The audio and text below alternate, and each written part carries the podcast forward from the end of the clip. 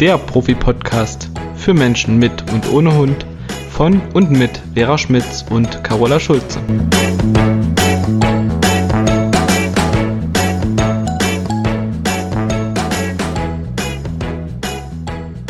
Hallo, einen schönen guten Abend, Carola. Hallo, meine liebe Vera. Ja, wir zeichnen unseren Podcast heute zu einer ganz ungewöhnlichen Zeit auf. Deswegen begrüßen wir uns heute mit einem schönen guten Abend. Sonst war es immer guten Morgen. genau. Und zwar deshalb, weil wir heute einen ganz tollen Gast haben. Auf den haben wir uns jetzt wirklich schon sehr gefreut. Und zwar ist es der Dirk Schrader, der Leiter des Tierärztlichen Instituts für angewandte Kleintiermedizin in Hamburg, was übrigens gerade seinen 50. Geburtstag gefeiert hat. Herzlichen Glückwunsch und herzlich willkommen, Herr Schrader. Ja, hallo. Äh, vielen Dank für die Einladung. Wir haben ja vor einiger Zeit, unsere Zuhörer wissen das, ähm, äh, einen Podcast gemacht über die neue Gebührenordnung der Tierärzte und haben im Zuge des Podcasts halt gesagt, wir wollen da jetzt nicht nur drauf meckern, es ist wie es ist, wir können es nicht ändern, aber man kann als äh, Hundebesitzer oder überhaupt als Tierhalter eine Menge tun, ähm, für die Gesundheit des Hundes und man kann auch eine Menge tun, wenn ein Hund erkrankt ist, an Dingen, die alternativ sind. Und äh, im Zuge unserer Recherchen sind wir dann auf Sie gestoßen, Herr Schrader, und haben uns auch immer wieder auf äh, so ein paar Dinge bezogen. Wir haben also einerseits gesagt, eine ganz wichtige Säule bei der Haltung der Gesundheit ist natürlich, dass der Hund ein entspanntes Leben führt, dass der wenig Stress hat, Dafür sind wir unter anderem zuständig, dass wir halt den Menschen erklären, ähm, wie man das Zusammenleben mit dem Hund harmonisch gestalten kann und äh, wie man den Hund so anleiten und führen kann, dass der sich einfach gut und wohl fühlt. Und das ist so eine ganz wichtige Säule. Und dann hat man über Ernährung gesprochen, aus unserer Sicht auch eine ganz, ganz äh, wichtige Thematik. Ähm, ich habe vor vielen, vielen Jahren von ihrer Kollegin Jutta Ziegler aus Österreich dieses Buch gelesen, Hunde würden länger leben, wenn. Und das hat ja vorne gleich auf dem Cover so drei provokante Schlagzeilen. Äh, tot geimpft, fehlernährt, Medikamenten verseucht.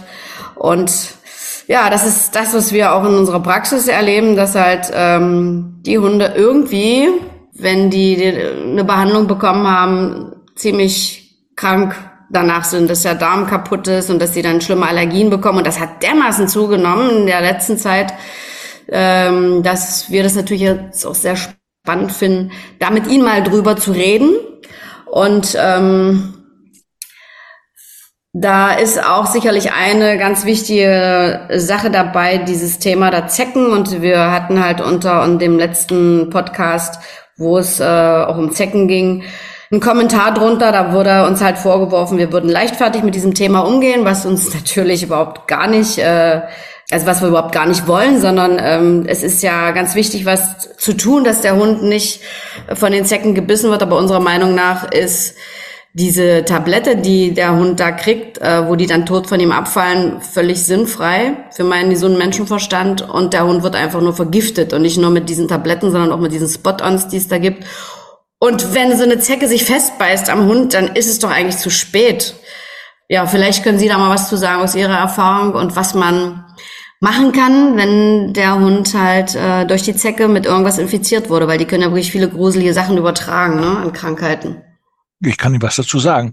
Zunächst mal zu Ihrer Sache mit der GOT. Sie können durchaus was machen. Sie sagen einfach, Sie können dazu nicht, da können nichts machen.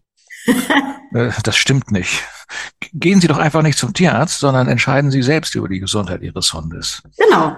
So vermeidet man die GOT. Ich, ich habe mir ja, Sehr gut. Ja, Spaß muss sein. Äh, man muss aber sagen, ich habe ja einen offenen Brief an die Bundestierärztekammer geschrieben. Mhm. Und habe ihnen in einem, ich habe ihnen gesagt, dass das nicht, dass das nicht in Ordnung ist. Also in einer, das können Sie auch nachlesen auf der Webseite kritische Tiermedizin oder Telegram war es auch. Und zum Schluss habe ich gesagt, dass äh, ihre äh, schlichte Denkweise, also die der Bundestierärztekammer, äh, dazu führt, dass hier ein Turbokapitalismus angekurbelt wird. Ja. Das hat mir, haben die mir übel genommen und haben mich angezeigt. Wegen Beleidigung. Aber nun kann man ja eine Gruppe wohl schlecht anzeigen, aber ich nehme das mal zum, zum, zum Anlass zu sagen, Moment mal. Die Gebührenordnung ist für sich selber eine Schande, eine wirklich eine gesellschaftliche Verirrung, völlig aus der Zeit gefallen sowieso und ist eine ist ein Hebel, um in dieser Gesellschaft ähm, viel Nutzen zu erzeugen für diejenigen, die diesen Nutzen wünschen und viel Schaden anzurichten, die sich nicht wehren können. Denn 70 Prozent derer, die heute Hunde halten, und das wissen wir aus gesicherten Statistiken, sind Menschen, die ein kleines, geringes oder höchstes mittleres Einkommen haben mhm. und die diesen, dieser Wucht von Forderungen plötzlich, die jetzt auftreten, in der in tierärztlichen Praxis gar nicht gewachsen sein können. Wenn jemand zum Tierarzt geht, weil er von einem Insekt gestochen wurde, das wurde mir neulich berichtet, glaubhaft berichtet, stellt seinen Hund auf den Tisch und dann guckt der Tierarzt oder Tierärztin die an und die geht dann nachher wieder raus und muss 300 Euro dafür bezahlen, dann muss ich sagen, das geht zu weit. Mhm. Also hier ist der Schlüssel für eine furchtbare Entwicklung gelegt. Also ich muss sagen, für mich ist das nicht akzeptabel. Ich habe ja auch gesagt, wir machen da nicht mit. Wie die auch immer reagieren. Es heißt ja immer, das ist Gesetz und wenn man sich gegen Gesetze vergeht, dann kann man Strafen einfahren. Das ist möglich, aber muss man sehen, mit wem man eben wie verhandelt es haben sich sehr viele Kollegen bei mir gemeldet daraufhin, die gesagt haben, schade, Sie haben recht, wir können das nicht machen, wir müssen uns schämen, solche, auch die niedersten, äh, die untersten Preise zu nehmen. Das haben wir bisher nie gemacht. Und wir werden auch weiterhin das so nicht machen können, denn sonst bleibt unsere Praxis leer. Die Erfolge ist nämlich tatsächlich dann, dass die Menschen nicht mehr zum Tierarzt gehen können, weil sie Angst haben und machen irgendwas, irgendeinen Quatsch oder machen das vernünftig. Und ich denke mal, das Stichwort heißt selbstbestimmte Medizin. Das ist etwas, was wir schon seit Jahren propagieren und sagen, wir denkt mal nach. Wir können selber entscheiden. Wir wissen um das Problem der Parasitenbelastung. Wir wissen auch um das Problem der bakteriellen Einflüsse. Äh, man hat Mittel und Wege, dem wirklich in vernünftiger und gebotener Weise aus dem Wege zu gehen. Darüber können wir nochmal sprechen. Unbedingt. Mhm. Aber zum Thema GOT muss ich Ihnen sagen, nach wie vor halte ich dieses, dieses, dieses Elaborat der Bundestierärztekammer für eine Schande. Ja. Und Sie werden ja sehen, was passiert. Diejenigen, die große Praxen haben, die werden dabei die großen Gewinner sein. Die Industrie, die Medizinindustrie und die Pharmaindustrie machen größere Gewinne. Das haben die zwar nicht verstanden, die mich da kritisiert haben. Aber wenn Sie nach Amerika schauen, dann wissen Sie, dass sich dort also der Markt der Praxen verkleinert. Es läuft alles darauf hinaus, dass nur noch große Zentren entstehen, wo wirklich hingelangt wird. Und das wird hier auch so sein, vermute ich mal. Also, ja. Äh, Sie wissen ja, dass Praxen äh, aufgekauft werden, wenn die Besitzer ein bisschen älter geworden sind. Äh, bei mir waren die übrigens auch die Brüder von Mars oder wie diese Leute heißen. Das ist so ein Konzern, die kaufen also Praxen auf. Ja, unglaublich. Und, und Nestle noch, ne? Nestle, Mars auch, ja, und so weiter. Und oder ja. andere, sind auch andere äh, Investorengruppen. Und die haben mir erklärt, dass die, dass die Marge dieser Investoren, das heißt die Gewinn, die Gewinnspanne, liegt, wenn sie tierärztliche Praxen aufkaufen, bei mindestens 30 Prozent. Wow. Das müssen Sie sich mal vorstellen, dass man heute so mit Leben, mit, dem, mit lebenden Wesen, mit einer Gesellschaft umgeht und sie regelrecht ausplündert. Also da habe ich kein Verständnis für, muss ich sagen. Nee, haben wir auch nicht. Also das ist. Äh, ja, dann, gehen, dann, gehen Sie doch, dann gehen Sie doch einfach nicht mehr zum Tierarzt. Ende. Nö, ich sowieso nicht. Ich war ja gerade am, am Wochenende notfallmäßig. Ich hatte Sie ja angeschrieben. Ja, ach, Sie war das. Also. Ja, genau. Ja mit meinem Hund äh, in zwei Tierkliniken und ähm, das hat mal eben locker 1500 Euro gekostet. Ne? Das kann ja. sich auch mal nicht jeder leisten. Und Aber wenn Sie gesagt hätten, das habe ich nicht, was dann? Der hat gesagt, nö, kann ich Ihnen, ich kann ich Ihnen tatsächlich nicht sagen, was dann gewesen wäre. Also die einen Probieren, haben Probieren Sie es doch mal aus. Probieren Sie es aus. Ich könnte auf Raten zahlen, wurde Ach so geht das, so geht das, ja, ja, ja, klar. Sie können sich auch schon sagen, nee, sowas bezahle ich nicht, das tut mir leid, das ist unfair. In jeder Hinsicht ist das asozial, unsozial, asozial nicht, aber unsozial. Und das haben Sie mit vor jedem Gericht Bestand, also das ist auch kein Problem. Wenn man sich sowas anhören muss, denke ich auch, oha, naja, auf jeden Fall sprengt das die Möglichkeiten der normalen Hundebesitzer total, Da würde ich das mal wissen. Ja, ja. Also, wissen Sie, wir leben schon ich seit 50 Jahren in einer Gegend in, im Osten von Hamburg.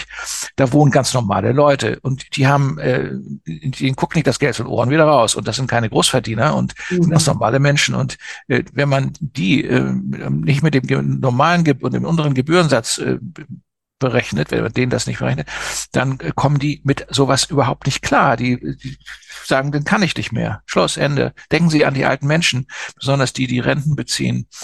Und wenn Sie heute mal jemand fragen, sagen wir, wie hoch ist, wie hoch ist Ihre Rente eigentlich? dann sagen, sagt ihnen die Mehrzahl derer, die jetzt als Rentner mit Hund kommen, ja, also 800, 900 Euro kriege ich Rente oder vielleicht mit meinem Mann zusammen habe ich 1250. Aber davon muss ich unser Leben bestreiten und dann noch den Hund und den Tierarzt. Das geht nicht. Das ist kriminell und das ist einfach eine, die, die ganze Idee ist, äh, entstammt ja dieser neoliberalen äh, Doktrin, naja, haben wir schon oft drüber gesprochen, der sich die, die Bundesregierung offensichtlich auch verschrieben hat in dieser Gesellschaft, scheint irgendwo irgendwie, ja, Sie wissen ja, was überall passiert. Ähm, ja. Irgendwo ist, äh, irgendwo sagen die Menschen, nee, es geht so nicht. Und wenn sich die Tierhalter nicht wehren, ja, was passiert denn dann? Dann geht das immer so weiter oder wie? Und dann haben sie bald keine Hunde mehr. Dann werden, wird die, Hunde, die Hundepopulation in Hamburg, äh, in Hamburg sowieso, in Deutschland drastisch sinken. Also das nur zum Thema GOT. Das äh, befürchte ich auch. Und ich habe tatsächlich neulich von einer Freundin gehört, die ist mit einer Tierärztin sehr eng befreundet. Die äh, Tierärztin ist äh, fix und fertig, weil sie hat gesagt, sie hat noch nie in ihrer langjährigen Praxiszeit so viele Hunde einschläfern müssen, weil die Leute einfach sagen, schläfern Sie den ein, ich kann die Behandlung nicht bezahlen, ich kann die OP nicht bezahlen. Oder die kommen mit Hunden, die schon so schwer krank sind, dass sie gar nichts anderes mehr tun kann. Also die hat gesagt, ich kann nicht mehr lange als Tierärztin arbeiten, weil das so gegen Strich, gegen einen Strich geht. Also für die Tierärzte ist es ja auch schlimm, ja, ne? Ja, ja, sowas machen zu müssen. Also da weiß ich auch nicht, wo die Entwicklung hingeht. Und Sie haben recht. Also eigentlich müssten sich oder müssen sich die Tierbesitzer dagegen auflehnen und wehren. Einen anderen Weg gibt's nicht. Oder halt über den Tellerrand gucken und nach Alternativen suchen. Diese Alternativen liegen auf dem Tisch und wir nennen dieses Programm schon seit Jahren selbstbestimmte Medizin. Das fängt ja. aber an bei der vernünftigen Ernährung des Hundes. Genau. Das, was empfehlen Sie da? Das, da sprechen wir noch gar nicht drüber. Das ist also das Erste, was man machen kann. Äh, das vernünftige Ernährung äh, ist eine Überschrift, da komme ich gleich drauf. Dann müssen Sie mal äh, sich darüber im Klaren sein, dass Sie viele Erkrankungen vermeiden, auch im Sommer, indem Sie also nicht etwa Spot-on-Präparat oder sonst was geben, um, um Ihrem Hund zeckenfrei zu halten. Das können Sie alles ganz anders machen. Mhm. Und Sie können regelmäßig ähm, dafür sorgen, dass Ihr Hund äh, keine allzu starken Belastungen im Körper hat. Belastungen sind ja die Krankheiten auslösen Bakterien, Viren, Pilze, Gifte und Parasiten. Also mehr gibt's da ja offensichtlich nicht. Und Gifte, das habe ich ja übrigens auch gerade schon gesagt. Und das ist etwas, wo man sich mal sehr genau darüber im Klaren werden muss. Wenn man das reduzieren will, dann muss man einfach bestimmte Schritte gehen. Das kriegen Sie aber allerdings nicht in der Schulmedizin, ganz klar. Ja. Also fangen wir mal an mit der Ernährung.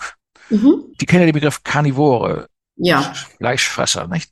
Genau. Wissen Sie, äh, wenn jemand sagt, das ist ja ein Fleischfresser, also muss er Fleisch haben, kann ich nur sagen, das ist ein schwerer Irrtum. Dieser Begriff Karnivore wurde vor 200 Jahren geprägt von Leuten wie Herrn von Humboldt.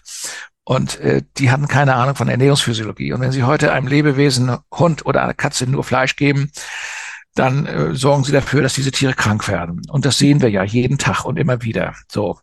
Ein Hund ist auch nur ein Mensch, sage sag ich schon seit 100 Jahren. Nein, nicht. Äh, seit vielen Jahren. Und der Mensch ist ja auch nur ein Hund. Es gibt inzwischen auch Bestrebungen äh, von bestimmten Wissenschaftlern, die sagen, okay, äh, wir müssen eine, eine Bewegung schaffen, äh, die die Veterinärmedizin, die Humanmedizin, die Zahnmedizin und auch die Heilpraktikermedizin ähm, zusammenfasst. Diese Bewegung heißt One Health. Haben Sie da schon mal was von gehört? Nee, tatsächlich nicht. Ich auch nicht. Und da gibt es also auch, sagen wir mal, inzwischen äh, vernünftige Leute, die versuchen, das zu ändern, was sich hier in diesem Land ähm, abspielt. Und äh, man weiß zum Beispiel auch tatsächlich, dass Hunde einen Stoffwechsel haben, der praktisch identisch ist mit dem des Menschen. Aber die Bedarfsnorm, was ein Hund wirklich braucht, das weiß man schon seit den 70er Jahren. Äh, da gab es in der Tierärztlichen Hochschule in Hannover einen Professor Meyer, den nannten die auch noch den Ernährungsmeier, der hat es sich also hingestellt, ja, und hat dann also ein Buch geschrieben, Ernährung, Hunde und Katzen, und da stellt man fest, dass die Bedarfsnormen genau die gleichen sind wie, wie das Menschen. Beim Katzen ist, der Katze ist vielleicht ein bisschen anders, aber nicht grundsätzlich. Da gibt es bestimmte Aminosäuren, die so eine Katze auch haben muss, die sollen immer Fisch kriegen, jawohl, bei uns gibt es übrigens Freitags auch immer Fisch, äh, weil es sich um bestimmte Versorgungsnotwendigkeiten handelt. Und wenn man weiß, dass ein Hund auch nur ein Mensch ist, dann wird man ihn wahrscheinlich auch so ernähren wie ein Mensch. Sie müssen den ja nicht dauernd mit Chilischoten ernähren, sondern mit einer vernünftigen, mitteleuropäischen, kindergerechten Nahrung. Und das versuchen wir unseren Kunden beizubringen. Und es gibt Leute, die nehmen das auf. Manche nehmen das nicht auf, weil es ihnen einfach zu kompliziert ist. Die kaufen dann Trockenfutter oder Nassfutter und scheren sich Dreck drum, was da drin ist. Und das Ergebnis ist erschütternd, weil sie irgendwo genau wissen, irgendwann kommen die an, dann haben die diese chronischen Durchfälle, dann haben sie diesen wahnsinnigen Juckreiz und die wissen nicht warum. In diesen Stoffen, die sie heute kaufen, in diesen Nahrungsmitteln sind ja Stoffe drin, die, die für die, für die, für die Farbe mhm. sorgen, für die, für den Geschmack sorgen, für, für, für die Haltbarkeit. Das sind alles eine, ist eine Unzahl chemischer Stoffe, die äh, nicht gesund sein können und ob es bestimmt nicht gesund sind. Es gibt übrigens ganz wenige Firmen, die, also das begriffen haben. Äh, wir haben solche Firmen ja auch kennengelernt. Also Reiko zum Beispiel oder Aras oder gibt es noch ein paar mehr. Die haben festgestellt, dass man also Nahrung äh, auch äh, mit, ohne Chemie auf den Markt bringen kann. Mhm. Das Problem ist, sie, äh, naja, inzwischen nicht mehr, aber doch im Wesentlichen ist in diesen Futtermitteln zu viel Fleisch drin. Also sie überschreiten grundsätzlich die Bedarfsnormen und wenn da steht, großartig, wunderschön, 95 Prozent Fleisch, denkt Herr Friede Meier, oh, das ist ja toll und kauft das. Das ist aber eigentlich, wie gesagt, unphysiologisch und dummes Zeug und ist sogar schädlich. Wie viel Prozent Fleisch sollte denn drin sein? Ein also ein Hund sollte, Sie müssen sich mal vorstellen, was essen Sie denn? Wie, wie essen Sie denn mit dem Teller? Ne? Ach, kein Fleisch. ich esse nur Fisch. Ja, prima, ich auch inzwischen. Aber äh, wenn Sie sich mal vorstellen, was auf dem, auf dem, Teller ist, dann ist das ja auch für kindergerechte Nahrung zu halten, wenn man eine kleine Menge ja, Fleisch oder Fisch auf den Tisch geht, viel Gemüse und ein paar Kartoffeln. Mhm. Also äh, ist mal so sagen, äh, es ist eine ganz normale äh, Ernährung, die man Kindern serviert, wenn sie aus der Schule kommen. Okay. Es sei denn, die Leute sind einfach nur doof dürften überhaupt keine Kinder haben, weil sie sich nicht ernähren können. Das ist, muss man aber auch mal sagen, was gibt's tatsächlich auch. Oh ja. Und äh, die, äh, die, das Schlimme ist, dass durch bestimmte mediale Einflüsse natürlich der Tierhalter, der sich freut, einen kleinen Hund sein eigen zu nennen, plötzlich äh, im Fernsehen überschüttet wird mit entsprechenden Ratschlägen. Und diese Ratschläge, die verkürzen also das Leben des Hundes eindeutig. Und da sage ich Ihnen das ehrlich, das, das ist äh, ich habe auch keine Lust, Lust dagegen anzuschreien. Ich habe das mal erlebt, da fing ich an, darüber nachzudenken und es auch meinen Kunden zu sagen, dass man eigentlich ähm, auf die Ernährung achten müsste. Und äh, ich erinnere mich noch sehr genau, das ist vor sehr langer Zeit gewesen. Da war eine ausgesprochen hübsche Frau in meine Praxis gekommen mit ihrem Hund. Und äh, der hatte irgendwas, ich weiß immer nicht mehr was. Und in diesem Zusammenhang sagt ihr, wissen Sie, ich würde mir Ihnen raten, mal Ihren Hund anders zu ernähren. Ich fragte mich, womit sie den ernährt. Ja, mit Trockenfutter oder so. Und äh, da merkte ich, dass die mir nicht zuhörte. Die war irgendwie mit ihren Blicken woanders und dachte wohl, er nervt. Und habe ich sie gefragt, sagen Sie mal, interessiert Sie das eigentlich, was ich sage? Das sagt die, nee. So, diese Leute gibt es. Mhm. Und zwar gibt es gar nicht zu knapp. Die gibt's wirklich. Mhm. Wir kennen und, das auch. Und dann sagen, ja, dann, gut, dann, gut, dann tschüss und auf Wiedersehen und hoffentlich kommen sie nicht wieder so. Aber inzwischen hat sich die Uhr ein paar Mal gedreht und da muss ich einfach sagen, immer mehr Leute begreifen das und immer mehr Leute sind sind eigentlich auch äh, ansprechbar, was das anbelangt. Nur stellen Sie sich mal vor in einer Praxis, wo man eine halbe, dreiviertel Stunde mit einem Kunden über Ernährung redet. Das geht gar nicht. Nee. Das kriegen Sie, also wir kriegen es nicht hin. Und da haben wir uns da überlegt, wie machen wir das? Und ein großes Glück ist uns widerfahren. Wir haben vor ein paar Jahren uns mal mit der äh, russischen Quantenanalytik beschäftigt. Wissen Sie, was das ist? Nee. Also Quantenphysik sagt mir was, aber Quantenanalytik, ob das nochmal was anderes ist? Bioresonanz? Das ist die Ecke, genau aus der Ecke kommt das. Und zwar hat Albert Einstein ja vor, vor 50er Jahren mal gesagt, jetzt beginnt in der Medizin die Zeit der Schwingungen. Das hat übrigens keiner verstanden damals, weil die, die, die westliche Welt sich ja der Chemie und der Pharma zugewandt hat. Die Russen haben das aufgenommen und haben äh, praktisch ihre, äh, haben die Physik, das ist ja Physik, eingebaut und haben also die Medizin mehr in diese, äh, sagen wir mal, äh, physikalisch betrachtet. Gut, das ist eine ganz nebenbei. Dann gab es ja einen Mann, der hieß Max Planck, ne? Den hast du schon mal gehört? Ja, klar. Und der Max Planck, nicht? Der war ja so ein bisschen so ein bisschen gegen den Herrn, der da gesagt hat, das mit den Schwingungen, nicht? Also äh, mhm. ich weiß nicht, die haben ja beide Nobelpreis gekriegt und zankten sich darüber, was wohl Materie bedeutet. Materie ist messbar, sehr genau darstellbar durch Schwingungen, mhm. sagt Albert Einstein. Das versteht zwar keiner, aber das können wir noch drüber reden. Und der Max Planck sagt, nee, das sind keine Schwingungen, das sind Korpuskeln, das sind Quanten. Und daher kommt diese Sache Quantenmedizin. Okay. So, also wenn Sie heute Quantenmedizin googeln, dann landen Sie auf einem auf einem Spiegelartikel, der Ihnen sagt, das Bullshit, äh, esoterischer Quatsch, ja, dummes Zeug und alles nur Geldmacherei. Das sind aber Leute, die erstens nicht genau wissen, worum es geht. Die haben das so sich voll in ihrem Kernlein ausgedacht, aber In der Logik müssten die eigentlich sagen, dass Albert Einstein und Max Planck ins Irrenhaus gehören. In der Logik. Nicht? Verstehen Sie? Stimmt. Ja, Sie haben so, recht. Diese Leute, also sowas, da, da, sehen Sie, was in unserer Gesellschaft los ist. Also ja. ein kritischer Journalismus, den können Sie hier vergessen. Den gibt's okay. nicht mehr. Ja. Okay, wir haben jetzt also äh, uns mit dieser Quantenanalytik beschäftigt und das muss ich Ihnen einfach mal in den Vordergrund setzen, weil das in, bei uns ein, eine fulminante Nummer geworden ist. Es gibt Geräte schon lange, wo man also über die Schwingungsanalytik äh, die Belastung des Patienten feststellen kann. Beim mhm. Menschen setzt man sowas ähnliches auf wie einen Kopfhörer. Und das ging beim Hund nicht. Und da hat mir ein Physiker mal erklärt, das geht wohl ohne Kopfhörer, aber da müsste man zwei Tropfen Blut nehmen und ein bisschen Haare. Sie kennen ja, haben Sie wahrscheinlich schon mal gehört von der Haaranalyse, nicht? Ja, meine Freundin ist Tierheilpraktikerin, die macht das. Die, das, ist, ist genau, genau diese Ecke. Und da gibt es mhm. verschiedene Apparate und so weiter und so weiter. Und inzwischen hat sich etwas getan auf dem Markt. Wir haben, waren ja auch skeptisch gegenüber diesen ganzen mhm. Verkaufsorgien, die da mit 40, 50.000 Euro, na, das geht überhaupt nicht. Und äh, da haben wir gesagt, oh Shane, da gibt es eine Firma Regomed, die sind eigentlich Marktführer, was die Bioresonanz anbelangt. Wir haben, wir sind auch also Fan von Bioresonanz. Und die haben uns mal so ein Ding hingestellt und haben wir gesagt, oha, was wir damit alles wahrnehmen können. Wir können nämlich feststellen, was für Belastungen, wo und was für Belastungen und wie viel von Belastungen im Körper sind. Mache ich mit meinem Hund übrigens auch regelmäßig bei der Tierheilpraktikerin Bioresonanz. Naja, aber das ist, das ist ja ein Therapievorgang. Das ist ja was anderes. Ich, ich spreche erst einmal nur von der Diagnostik.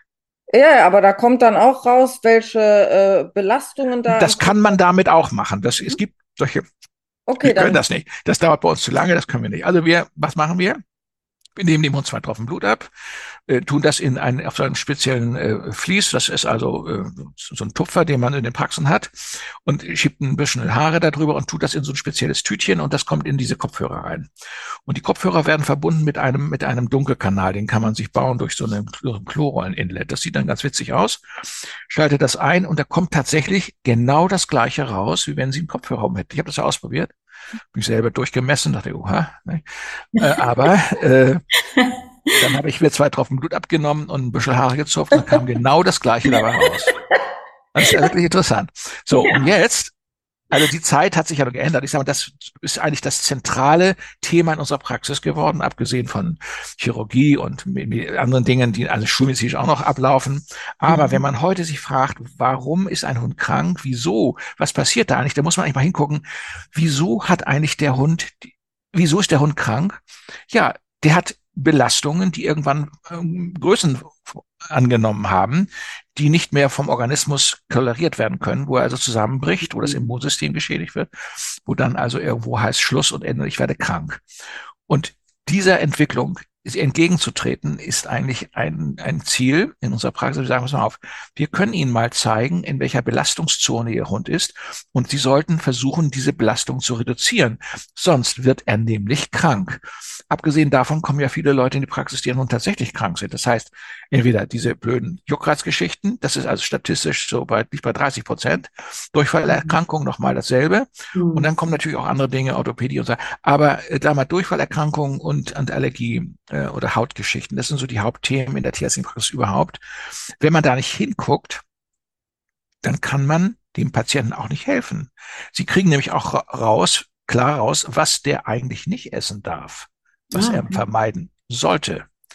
Und da beschäftigen wir uns gerade mit. Das ist eine ganz tolle Sache. Also wenn wir also äh, 25 Minuten äh, das Blut da in den Kopfhörer drehen und dann eine Analyse haben, wo wir sagen können, pass mal auf, der Hund ist da und da auffällig, der wird da und da krank, dann sollten Sie vielleicht mal die Belastung ändern. Wie macht man das denn heute? Indem man nicht etwa, können den Hund nicht zur Hygiene bringen, also das Wort Hygiene kennt der ja nicht.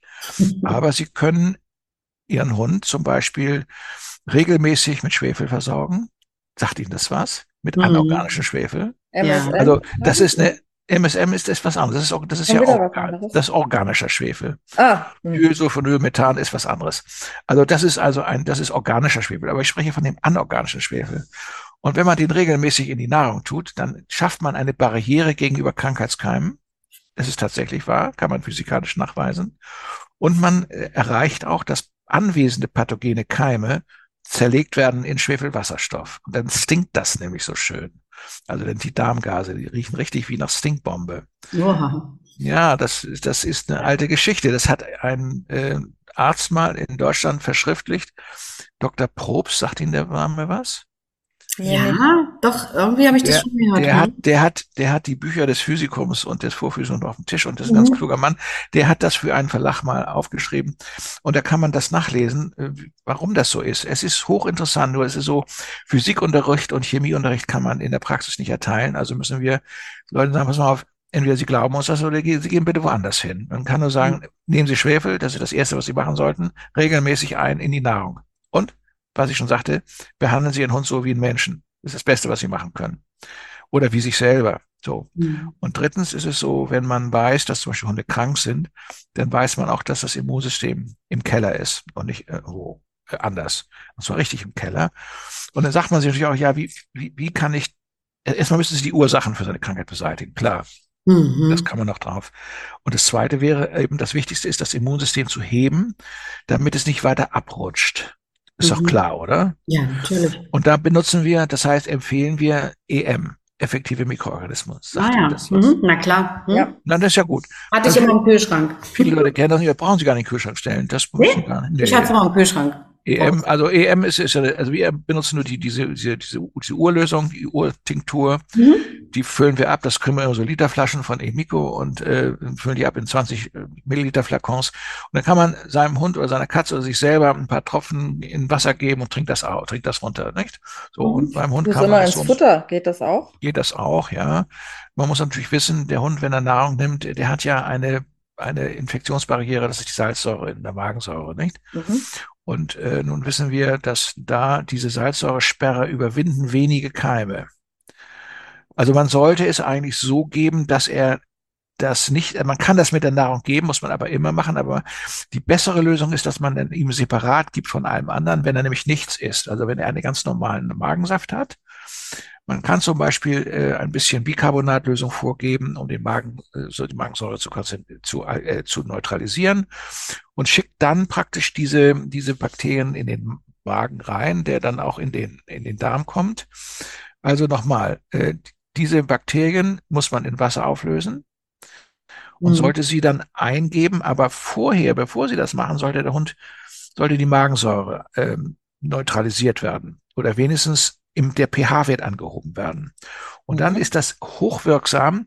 Und das ist also das ist eigentlich eine Selbstverständlichkeit, dass man das so macht. Und äh, dann kann man sagen, ja, dann wirkt das an mich auch am besten. Aber wenn Sie regelmäßig EM in die Nahrung geben, gehen Sie davon aus, dass das auch eine Wirkung hat. Aber die beste Wirkung hat es tatsächlich, wenn man das isoliert gibt unter vorheriger Eingabe von Bicarbonat, also Kaisernatronlösung zum Beispiel. Ne? Kann man ja, ja. machen. Ja. Ja, und äh, das ist äh, dann eine gute Sache. Wir merken zum Beispiel auch, dass viele Krankheiten, zum Beispiel bei Katzen, diese blöder Katzenschnupfen, der uns ja so nervt, es gibt ja Katz, keine Katze, die keinen Katzenschnupfen hat. Ne? Also mehr oder weniger haben sie es ja alle. Und äh, man merkt tatsächlich, dass durch die, allein durch die Eingabe von äh, EM diese, dieser Katzenschnupfen beherrscht werden kann. Bei Katzen, die ganz mhm. geitlich ganz unten sind, ist das natürlich ganz schwierig auch. Aber mhm. es hilft sehr. Also EM ist also unverzichtbar. Also denken Sie an die Alkalisierung des Organismus. Bicarbonat auch ins Wasser ist ganz wichtig. Also wie viel? Ja, wie viel eigentlich?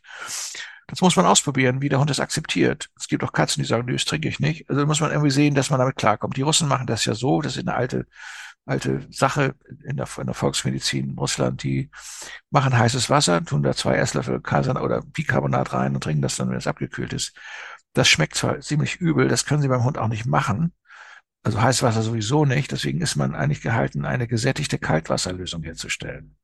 Mhm. Die können Sie auch mit unter das Futter geben, aber immer begrenzt, weil man ja weiß, dass man in dem Moment, wenn man ihm ähm, also wenn Sie abgekochtes Futter geben, ist das vielleicht nicht so, aber Vorsicht, es ist ja eine, es ist ja für den Hund ganz oder die Katze ganz wichtig, dass wenn der Keime aufnimmt, dass der, dass die Magensäure die also äh, fasst und zerstört wenn man diese Barriere ausbaut, dann ist das so, wie wenn Sie äh, eine Alarmanlage haben, aber das Licht äh, ausschalten, dann kriegen Sie das nicht mit. Mhm. Kann man denn das ein bisschen mit Hühnerbrühe oder so vermischen, damit der Hund das das kann man mhm. auch. Aber wie gesagt, es ist einfach, hängt einfach davon ab, ob die Magensäure diese Keime killt oder nicht. Ja, ist klar. So, wenn Sie regelmäßig eingeben, dann wissen wir, dass das schon einen gewissen Effekt hat. Aber gesagt, normal ist es immer, das separat zu geben. Da sind wir auch in den letzten Monaten okay. erst richtig drauf gekommen. Das hängt auch damit zusammen, dass wir natürlich Feedbacks gekriegt haben von, mhm. von Tierhaltern, die haben darüber nachgedacht. Wir haben das ja nicht erfunden, aber wir können nur sagen, das ist eine tolle Sache eigentlich, denn letztendlich ist ja. es ja so, alle Probiotika, die Sie heute kaufen, sind per Gesetz Wärme oder Strahlen behandelt. Sie können also nur Keime kaufen, die sich nicht vermehren können. Und das ist natürlich doof weil ja. die sollen sich doch vermehren, nicht? Also ja, der ja. Mensch hat ja so bis zu drei Kilo Bakterien im Körper, also im Darm, wissen mhm. Sie. Und ja. der Hund nach Größe entsprechend mehr oder weniger, nicht? Das muss man denn auch sehen. Und wenn solche Bakterien durch bestimmte Umstände verschwinden, wenn also dort also äh, Kahlschlag betrieben worden ist, zum Beispiel durch Antibiotika. Wir reden mhm. über die guten Bakterien, ne? Die guten Bakterien. Äh, mhm. aber unter den Guten sind immer auch nur ganz manchmal fiese Möb, ne, die dann also einem das Leben schwer machen. Ja, äh, die Guten sind auch Platzhalter, mussten Sie wissen. Ähm, die, die Bösen vermehren sich nur dann, wenn die Guten zu schwach oder nicht ja. da sind. Mhm. So, und wenn Sie diese Platzhalter äh, wieder aufforsten wollen, dann müssen Sie ja regelmäßig EM geben. Also eine tolle Sache. Wie lange, wie lange gibt man das dann? Das also ein Leben lang oder? Regelmäßig, ja. Täglich? Ja, täglich. Ja, oder mehrmals täglich, einmal täglich? Einmal mindestens, aber ich muss, okay. ich vergesse es auch bei meinem Hund immer wieder. Ich, und bei mir vergesse ich es auch immer. Ich mache es immer dann, wenn ich mal wieder am Sonntag Zeit habe, darüber nachzudenken. Dann nehme ich auch so ein Glas Wasser und tue da ordentlich was rein und Prost, ne, so ist das dann. Ich trinke also das tatsächlich ist, jeden Morgen.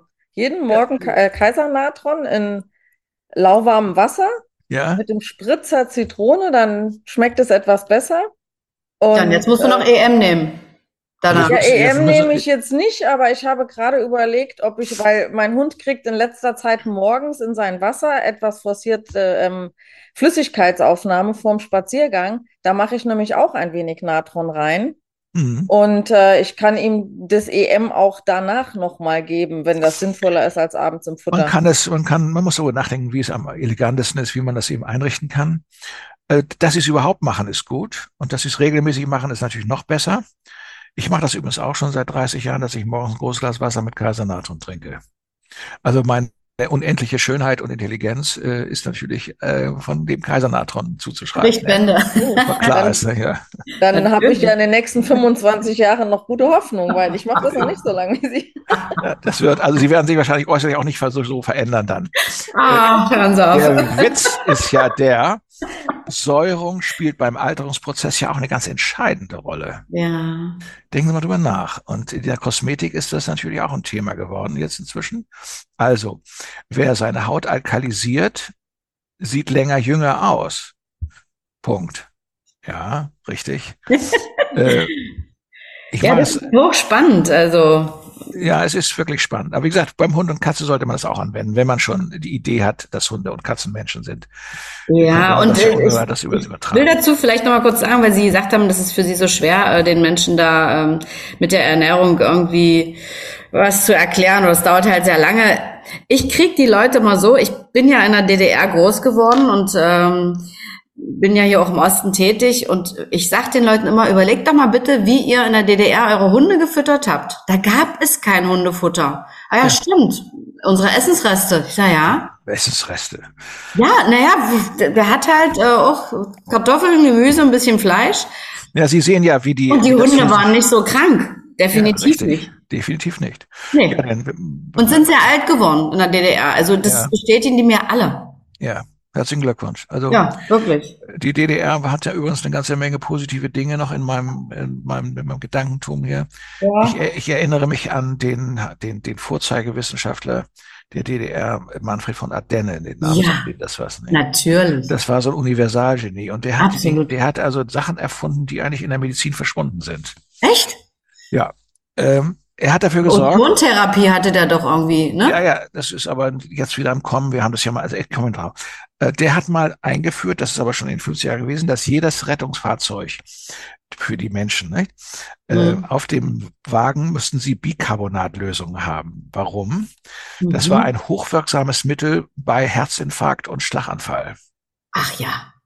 So. Und wir haben irgendwann mal zur Kenntnis nehmen müssen, dass unsere Rettungswagen hier in, in Deutschland das nicht mehr haben. Mhm. Interessant, nicht? Ja. Und, äh, das war damals ein absolutes Muss, weil man weiß, dass man damit also wirklich lebensverlängernde Maßnahmen einleiten kann. Also diese Prozesse, Herzinfarkt und Schlaganfall, basieren auf Übersäuerung letztendlich. Mhm. Der, das, der, der hat das kapiert, der Mann von der hat dafür gesorgt. Mhm, schlaues Köpfchen. Man hat ihm das ja auch geglaubt. Der hat ja auch noch die, die Ozontherapie erfunden nicht, der hat die weiterentwickelt, aber der hat die auch in der DDR in dem Ostblock durchgesetzt. Mhm, genau. Und dann war Schluss und es gab zwei Leute, die mit Ozontherapie in Deutschland was zu tun hatten und unter anderem ein äh, inzwischen 90 Jahre alter Tierarzt, der in Gießen äh, arbeitet an der Uni und der hatte ein Ozongerät nach Ardenne weiterentwickelt. Ah. Das, das durfte er aber nicht auf den Markt bringen, weil die Gießener Uni hat das einkassiert, in den Keller geschickt. ja, und dann gab es einen in Erfurt, der mir sagte, pass mal auf, mach doch folgendes, wenden sich mal an die Firma, weiß ich auch nicht, wie die heißt, Hermann Apparatebau, die stellen Ozongeräte her für den arabischen Markt. Sag, was machen die für den arabischen Markt? Mhm. Wieso das denn? Ja, in Arabien, also die trinken ja keinen Alkohol, die Männer da, ne? Oder die mhm. haben an jeder Straßenecke Ozongeräte stehen. Da stellen die. Ernsthaft? Ja, ernsthaft. Da können sie einen Dollar oder was die da für eine Währung haben, da in den Automaten stecken. Und dann kommt ozonisiertes Wasser dadurch. Und das trinken die dann. Und wissen ja. Sie was? Die Jungs kommen auch schneller aufs Kamel. Das ist tatsächlich wahr. Herrlich. Also, ich habe mal, mit, ich hab mal auf, auf der Schulbank gesessen, in der Schule gesessen mit einem äh, Jungen, der dann in Saudi-Arabien, der die, die absolute Zuständigkeit war für Greifvögel. Die haben, die haben ja so ein Fable für Greifvögel, da die mhm. Leute da, ne? Und der sagte aus, kann, man kann mit Antibiotika diesen, diesen Tieren nur Unheil zufügen. Und mhm. der hat die Ozontherapie da eingeführt. Und da habe ich mir dann auch gedacht, das ist ja toll, das machen wir auch. Der hieß Ulrich Verneri. Muss ich mal gucken. Verneri war der Typ, war der Oberingenieur für Greifvögel und Kamele, hätte ich beinahe gesagt, auch und für all diesen ganzen Getöns. Und das ist eine ganz andere Welt, muss ich sagen. Und die hat uns natürlich sehr interessiert, da haben wir das mit eingeführt. Und wir, okay, Ozon ist natürlich eine tolle Sache. Man muss einfach mal was investieren, um die schlimmsten Dinge auch blockieren zu können. Wir haben ja es mhm. entweder mit schwersten Infektionen zu tun. Die Tiere sind richtig todkrank durch Infektionen. Die kriegen alle Ozon rektal eingepustet und zwar sehr hilfreich. Die sehen an anderen Tag anders aus, abgesehen von anderen Medikamenten. Aber mhm. Ozon spielt da eine ganz entscheidende Rolle, muss ich sagen. Mhm. mhm. Und wenn jemand auch sagt, also zum Beispiel äh, sehr, sehr schmerzhaft, es gibt alte Hunde, die durch plötzlich, also die, die manchmal operieren kann, die diese Mittel nicht vertragen. Und wenn man den Ozon eintrichtert, also man macht das ja rektal mit Rektaleingaben, Sie werden es nicht glauben. Die, Schmerz, die Schmerzhaftigkeit ist für Tage geändert und, dann ist das ja auch ein Weg äh, zu helfen, nicht? Vor allen Dingen ist es außerordentlich preiswert. Sie brauchen bloß eine Sauerstoffflasche und diesen Apparat. Und da müssen Sie einfach nur machen. Das ist wie eine Injektion, die der kriegt und dann geht es ihm wieder besser. Cool. Aber grundsätzlich ist es so, dass die Wirksamkeit ja auch enorm ist bei Borreliose. Das muss ich sagen. Das mhm. ist eine auch eine Erfahrung, die in der Humanmedizin bleibt. Es gibt also Borreliose-Kliniken, ich weiß nicht, ob Sie das wissen. Nee. Ähm, ich weiß zum Beispiel in Österreich und in Norditalien gibt es Kliniken, da werden richtig Borreliose Schwerstkranke hospitalisiert und die kriegen mehrfach am Tag das Rektal, schön groß, äh, Ozon. Und wissen Sie was? Nach drei Wochen sehen die aber anders aus. Das kann ich Ihnen sagen. Die sehen, haben eine ganz andere Lebensqualität. Das ist ja toll. Und äh, das wird hier, das wird hier nicht in Forderung gestellt. Es gibt ja. viele Leute, die hier Borreliose krank sind und denen hilft man hier nicht. Ja, und denen geht's ja richtig schlecht, ne? Ja, aber mit Ozon. Also. Und das ist die absolute Hammergeschichte. Und naja, Unglaublich. wie wirkt Vor allen Ozon? Dingen lassen Ozon, sich hier halt Ozon halt sehr viele gegen Borreliose impfen. Das ist auch nichts, weil es so viele Borreliose-Typen gibt. Es gibt also unendlich viele Borreliose-Typen und Serotypen und die Impfstoffe, also, die heute auf dem Markt sind, die sind also, das ist ja gut gemeint, aber wir wissen ja, was äh, Impfung auch machen kann.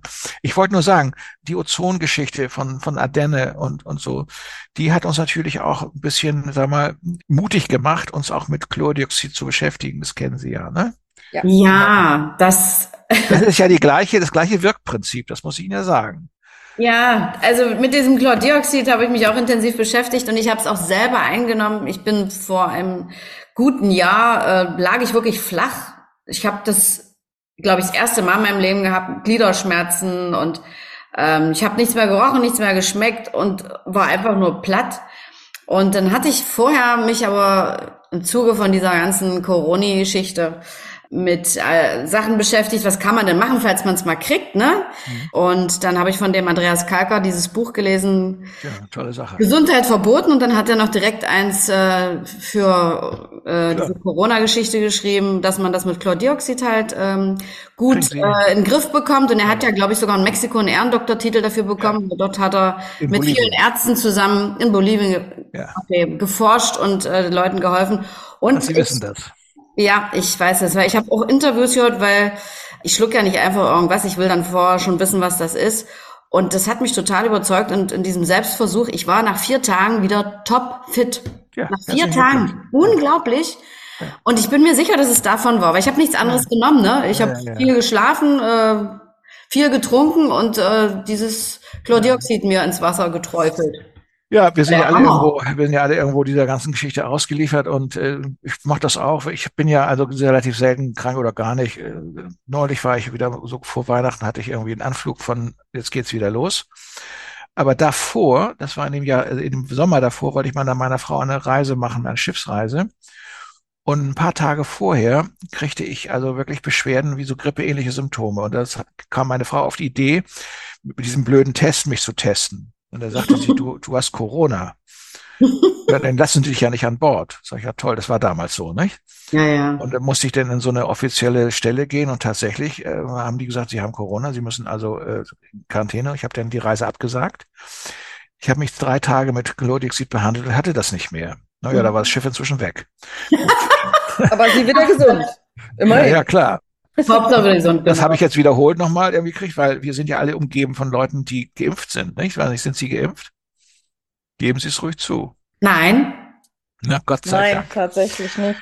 Gott sei Dank. Nein, und, nein. Aber, nein. aber die Geimpften übertragen, und das ist ja eine Tragödie, tatsächlich ganz häufig Mutationen. Es kommen ja eine unendliche Zahl von Corona-Mutationen durch die Geimpften auf den Markt, wenn man so will. Mhm. Also ist die, Impfbel ist die, ist die Infektionsbelastung in der Bevölkerung plötzlich eine ganz andere.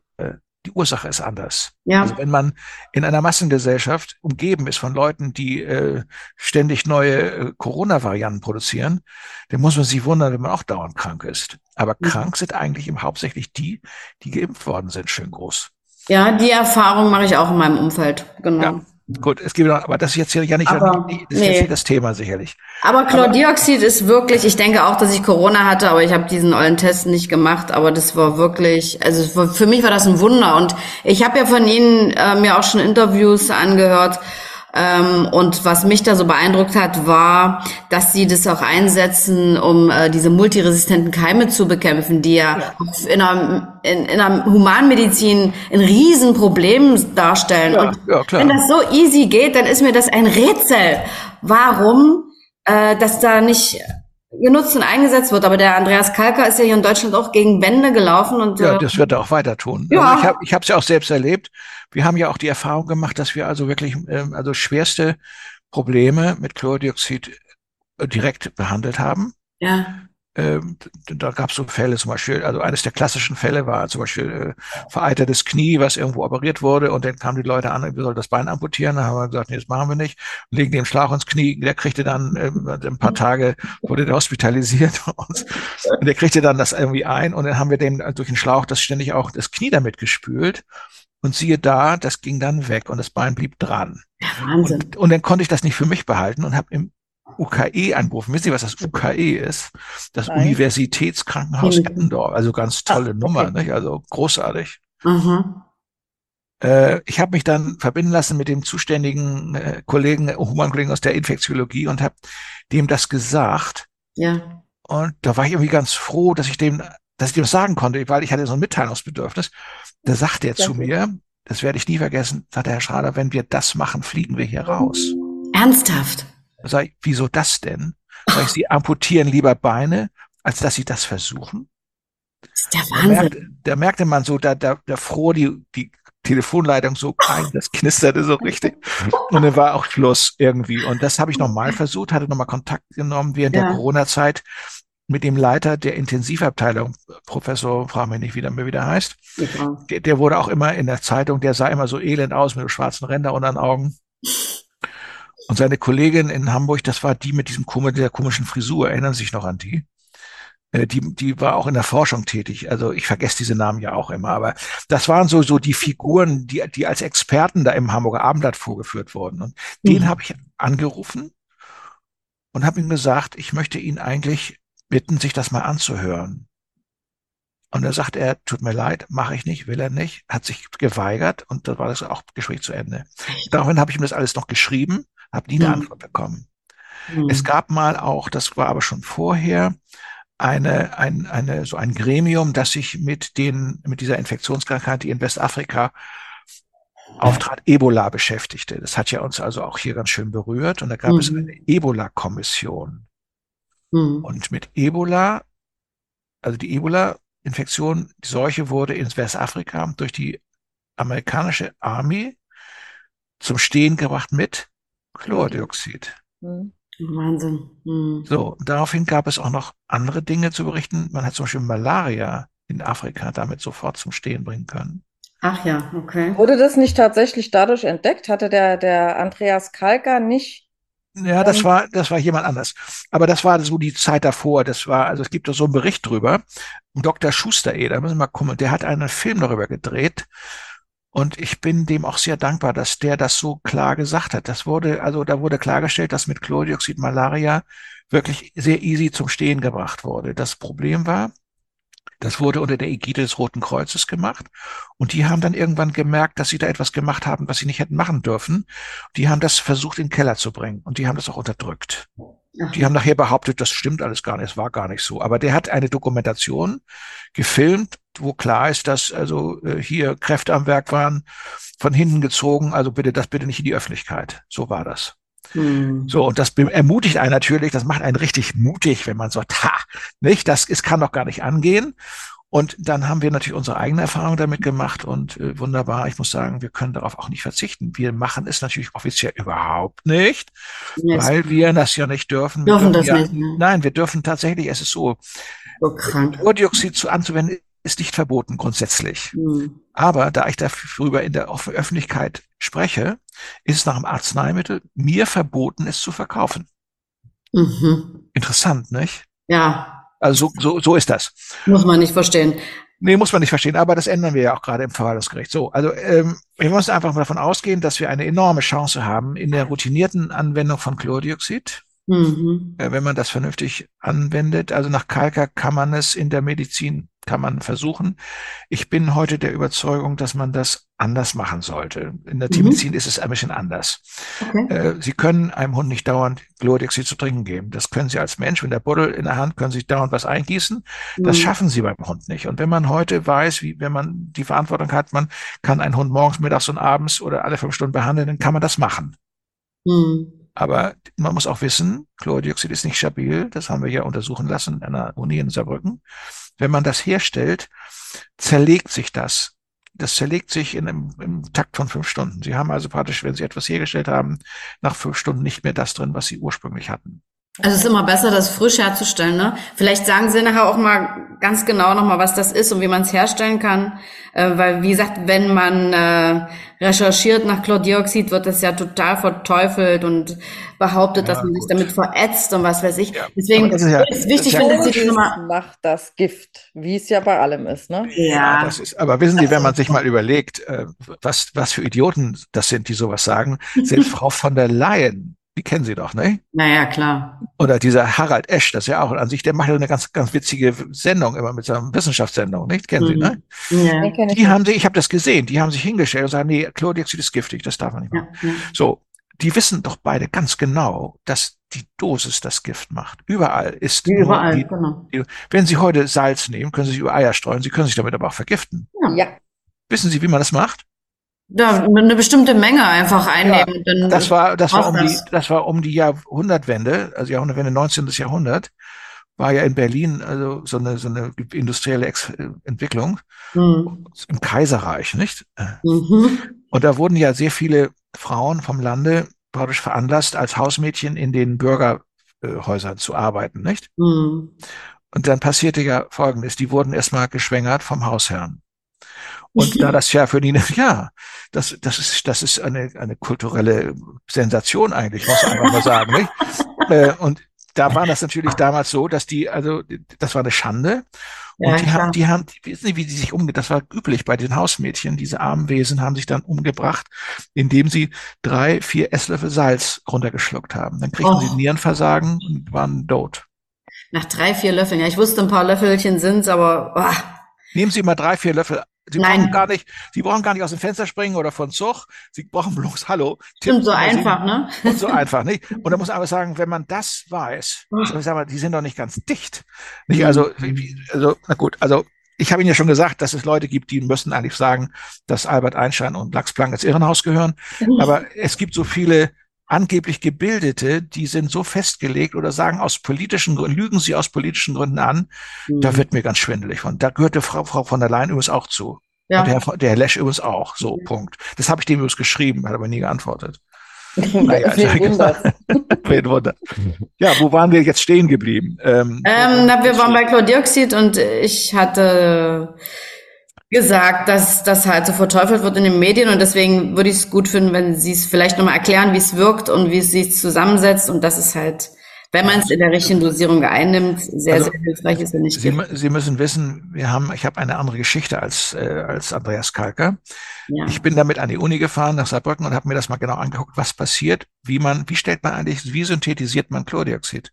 Mhm. Und dann muss man einfach sehen, ja, so hier, bitteschön, wir haben, äh, das können Sie aus Salzsäure und Natriumchlorid machen. Natriumchlorid übrigens nicht mit D, sondern mit T am Ende. Das ist was anderes als das Natriumchlorid mit D. Ja. Ponto, ja. ne? So ist klar. Also nicht Kochsalz, sondern das ist Salz unter Chlorinsäure. So. Genau. Aber ähm, wir haben, äh, da gibt es eine Formel, die kann man dann aufschreiben. Man muss das, das können Studenten im zweiten Semester die Syntheseformel aufschreiben. Ähm, man muss dann die Atomzahlen berücksichtigen und kommt dann darauf, dass man, wenn man dreiprozentige, 3,5-prozentige Salzsäure hat, was Standard ist in allen Labors, überall können mhm. Sie das kaufen, so Massenware, dann ähm, braucht man 22,5-prozentige Salzsäure. So, Punkt. Äh, zwei, zwei, wenn man 3,5-prozentige Salzsäure hat, dann braucht man 22,5-prozentiges Natriumchlorid. Mhm. So, und das gab es nirgendwo. Badge, Badge, das gab es nirgendwo. Er hat gesagt, wie mache ich das? Und dann habe ich bei einer Firma angerufen und gesagt, pass mal auf, das brauchen wir in Zukunft. Können Sie sich mal merken, S3 Chemicals. Die können das liefern, literweise. S3 Chemicals. Die, die haben das ins Programm genommen. Okay. Und da haben wir dann auch interessante Feststellungen getroffen. Sie erinnern sich wahrscheinlich oder Sie wissen es nicht. Ich sage es Ihnen einfach mal. In den Anfängen der Anwendung von von, von Chlordioxid, das wurde ja damals hergestellt mit diesem MMS oder wie das heißt. Mhm. Ja. So. Das ist ein Problem, das sollte man vielleicht nicht so machen. Aber die verzweifelten Eltern von autistischen Kindern haben das angewendet. Die haben das erst ihren Kindern oral verabreicht, also mhm. tropfenweise ein Tropfen davon, ein Tropfen davon, Schluck runter oder immer gesagt. Dann haben sie festgestellt, das vertragen die Kinder nicht die von zehn Kindern haben sich immer acht übergeben oder so. Das ist natürlich keine Art und Weise. Mhm. Und dann sind die dazu übergegangen, in der Selbsthilfegruppe das Rektal einzugeben. Und das funktionierte auch. Also autistische Kinder wurden durch Chlordioxid weniger auffällig oder waren in einem Zustand der Akzeptanz eigentlich. Eine, eine unglaubliche Geschichte. Wahnsinn. Mhm. Da gibt es übrigens eine ganze Menge Krankheiten, die, wo man sagen kann, hey, hallo, das wirkt, das können Ihnen ja Andreas Kalker sagen. Ja. So, und jetzt die, diese Selbsthilfegruppen haben das dann irgendwann nicht mehr gemacht, sondern haben es nach Schrader gemacht. Mhm. Mit dieser 3,5-prozentigen Salzsäure und dem 20. Und wissen Sie was, die Kinder erbrechen sich nicht mehr. Da, da, da, da.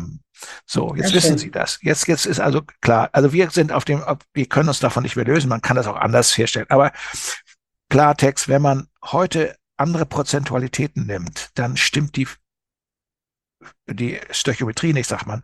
Äh, wissen Sie, Chemie hat was mit Mathematik zu tun. Und da muss man schon sehr genau sein. Und wenn man äh, mit, Mathematik das ausrechnet, wie das zu sein, dann muss man es auch so machen. So, ich will damit nur sagen, wir stellen das eben so her oder wir lassen das herstellen und die Anwendung ist einfach klar. Überall kriegen Sie das jetzt. Bei Heilkraft kriegen Sie das.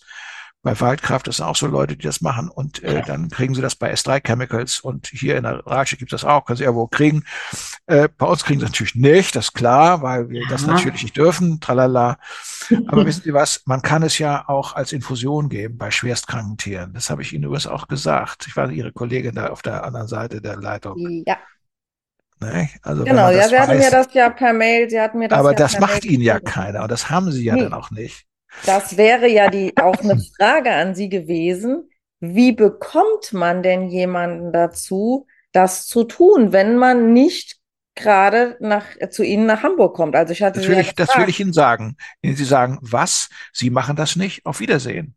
Ja, was wollen Sie? Dann haben Sie einen toten Hund. Das ist das Problem. Aber man ja, muss ja. eben, man muss sie dazu bringen. Also die, die Tierärzteschaft ist ängstlich äußerst ängstlich. Sie wollen alles richtig machen und haben Angst. Sie haben nicht nur Angst vor sich selber, sondern auch vor den Gesetzen. Und das alles unter einen Hut zu bringen, man kann sehr schnell Fehler machen und ist dann irgendwo äh, da äh, in Schwierigkeiten. Ich glaube, das Angstproblem ist da, spielt da eine Rolle. Wenn man jemanden mal, äh, wenn man jemanden mal in Ruhe zu kennen, äh, sagen wir mal, wo ist die ruhiges Gespräch, und sagen wir mal auf, das geht so nicht. Äh, Sie sollten das anwenden. Ja, da muss man ja, seine menschlichen Qualitäten eben raushängen lassen, um jemanden zu überzeugen. Wie macht man das? Indem man das so macht, wie ihre Charakterstruktur das eben hergibt. Ich weiß, dass ich da bei Kollegen auch nicht ankomme. Es gibt Leute, die das absolut ablehnen. Ich hatte übrigens lange Jahre einen Kollegen im Haus, sage ich nämlich immer noch, meinen eigenen Sohn, der eigentlich Angst hatte. Der wollte, wollte damit nichts zu tun haben. Der hatte wirklich Angst. Der war dicht. Das hat sich inzwischen geändert, das ist ganz klar. Aber ich weiß, wie schwierig das ist, auch in der eigenen Familie damit umzugehen. Ah, okay. Also manche Leute, wir haben ja auch viele, viele, sagen wir, die Anwendung von Chlordioxid in der Familie selber hat sich, da gibt es zwei Lager. Die einen machen das, die anderen machen das nicht. Hm. Das hat so viele Gründe, das können Sie sich gar nicht vorstellen. Also Angst spielt da eine Rolle oder, oder Misstrauen, auch immer, nee, sie gehen lieber zum Arzt und lassen sich da äh, das, ja, schön, gut. Okay. Ja, muss jeder seinen Weg finden. Aber was ich äh, von Ihnen noch weiß, also wenn jetzt äh, jemand äh, nochmal genau wissen will, wie mache ich das, Sie verschicken, glaube ich, auch, wenn man Sie anschreibt per Mail, so ein Infoblatt dazu, ne? Oder? Ja, man kann das ja auch lesen auf der Webseite Kritische Tiermedizin. Oder da, da ah, steht kritische also, Tiermedizin, okay, das können wir mal noch verlinken unter unserem. Auf der Text Fall. heißt Herstellung und Anwendung von Chlordioxid. Ah ja, okay. Da sind gibt es allerdings auch einige Verbesserungen inzwischen. Wir nehmen immer möglichst viel Wasser. Also je, je mehr Wasser man nimmt, umso besser. Mhm. Und letztendlich ist es auch so, äh, Sie können einem Hund oder Katze nur mit einer Spritze das eingeben. So den Glas Wasser mit Chlordioxid trinken die nicht. Das, das schaffen sie nicht. Das mhm. habe ich übrigens am Sonntag versucht. Ja. Mit der Spritze ihm das einzuflößen. Ich habe es natürlich auch hier stehen.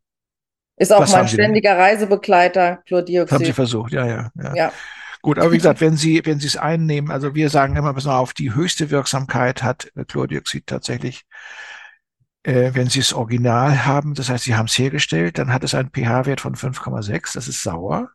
Sagt mhm. Ihnen ja was, ne? Ja. Mhm. Und äh, wenn Sie das ändern, wenn Sie damit in eine Alkalisierung hineingehen über sieben, dann zerlegt sich das. Also Vorsicht. Man kann den pH-Wert bei Unverträglichkeit heben mit einer kleinen Zugabe von Natriumbicarbonat. Es gibt eine Firma Ittermann, die hat das irgendwie, der Ittermann, der hat mich mal angerufen, ob er das vermarkten oder so, ja, mach mal ruhig. Die verkaufen dieses Buch von mir und ich habe da übrigens keinen keinen wirtschaftlichen Vorteil von, also, nee.